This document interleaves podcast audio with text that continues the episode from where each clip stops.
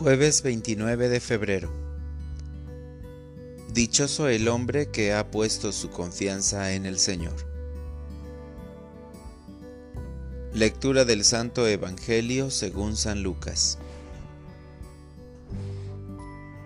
En aquel tiempo Jesús dijo a los fariseos, Había un hombre rico que se vestía de púrpura y telas finas y banqueteaba espléndidamente cada día y un mendigo llamado Lázaro yacía a la entrada de su casa, cubierto de llagas y ansiando llenarse con las sobras que caían de la mesa del rico. Y hasta los perros se acercaban a lamerle las llagas. Sucedió pues que murió el mendigo y los ángeles lo llevaron al seno de Abraham. Murió también el rico y lo enterraron.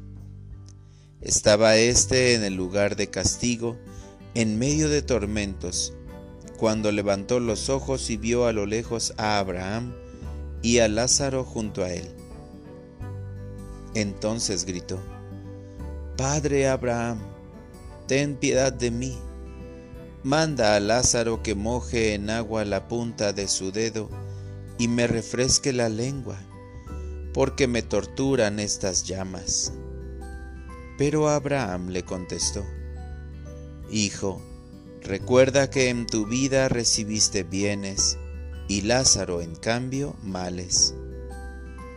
Por eso él goza ahora de consuelo, mientras que tú sufres tormentos. Además, entre ustedes y nosotros se abre un abismo inmenso que nadie puede cruzar, ni hacia allá ni hacia acá. El rico insistió.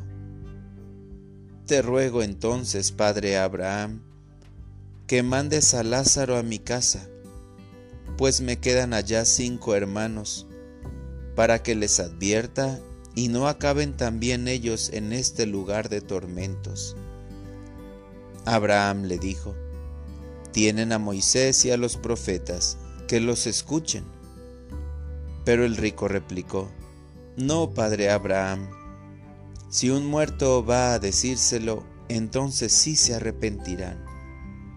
Abraham repuso, Si no escuchan a Moisés y a los profetas, no harán caso ni aunque resucite un muerto.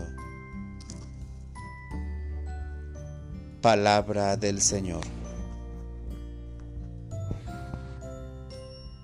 Oración de la mañana dame la oportunidad de hacer obras de caridad. En la alegría de este nuevo día, contemplando las maravillas de tu creación, inicio mis labores, pero antes me pongo en tu presencia con las manos juntas.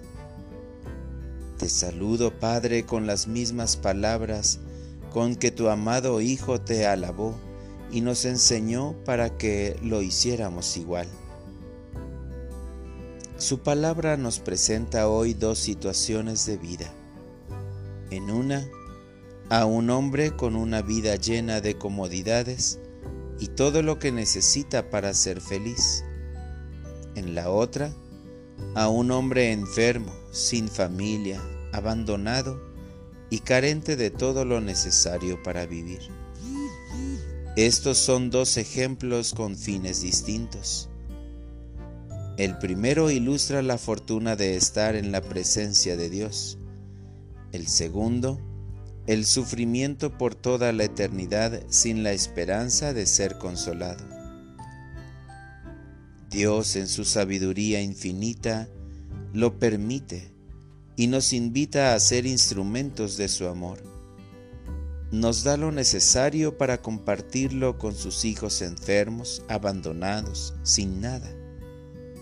Son un medio para santificarnos con amor y en su nombre los socorremos, pues nos brindan la oportunidad de hacer obras de caridad.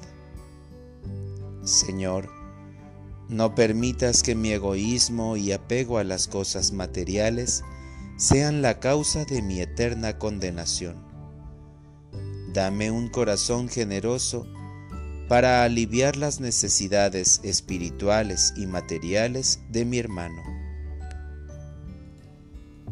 Para orientar mi vida, visitaré a algún vecino o vecina que viva solo. Le llevaré una despensa con el propósito de hacerlo con frecuencia. Gracias Señor por estar a mi lado, por sembrar en mi corazón el deseo de servir con generosidad. Gracias por tu amor que no pone condiciones. Gracias por ser mi Padre misericordioso. Amén.